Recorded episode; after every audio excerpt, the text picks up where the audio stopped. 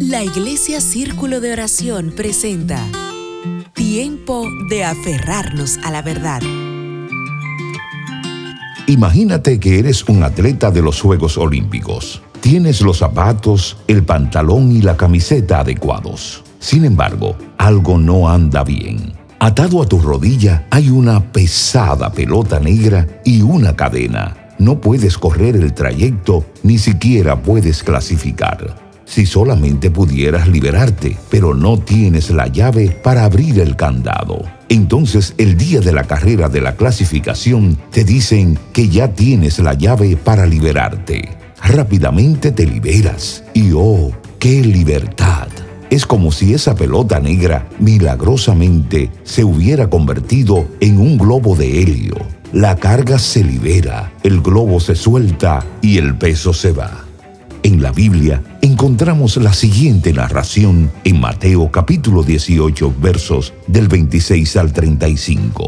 El hombre cayó de rodillas ante su amo y le suplicó, por favor, ten paciencia y te lo pagaré todo. Entonces el amo sintió mucha lástima por él y lo liberó y le perdonó la deuda. Pero cuando el hombre salió de la presencia del rey, fue a buscar un compañero, también siervo, que le debía unos pocos miles de monedas de plata. Lo tomó del cuello y le exigió que le pagara de inmediato. El compañero cayó de rodillas delante de él y le rogó que le diera un poco más de tiempo Ten paciencia conmigo y yo te pagaré, le suplicó. Pero el acreedor no estaba dispuesto a esperar. Hizo arrastrar al hombre y lo puso prisionero hasta que pagara toda la deuda. Cuando algunos de los otros siervos vieron eso, se indignaron mucho. Fueron ante el rey y le contaron todo lo que había sucedido. Entonces el rey llamó al hombre, al que le había perdonado, y le dijo, Siervo malvado, te perdoné esta tremenda deuda porque me lo rogaste. ¿No deberías haber tenido compasión de tu compañero, así como yo tuve compasión de ti?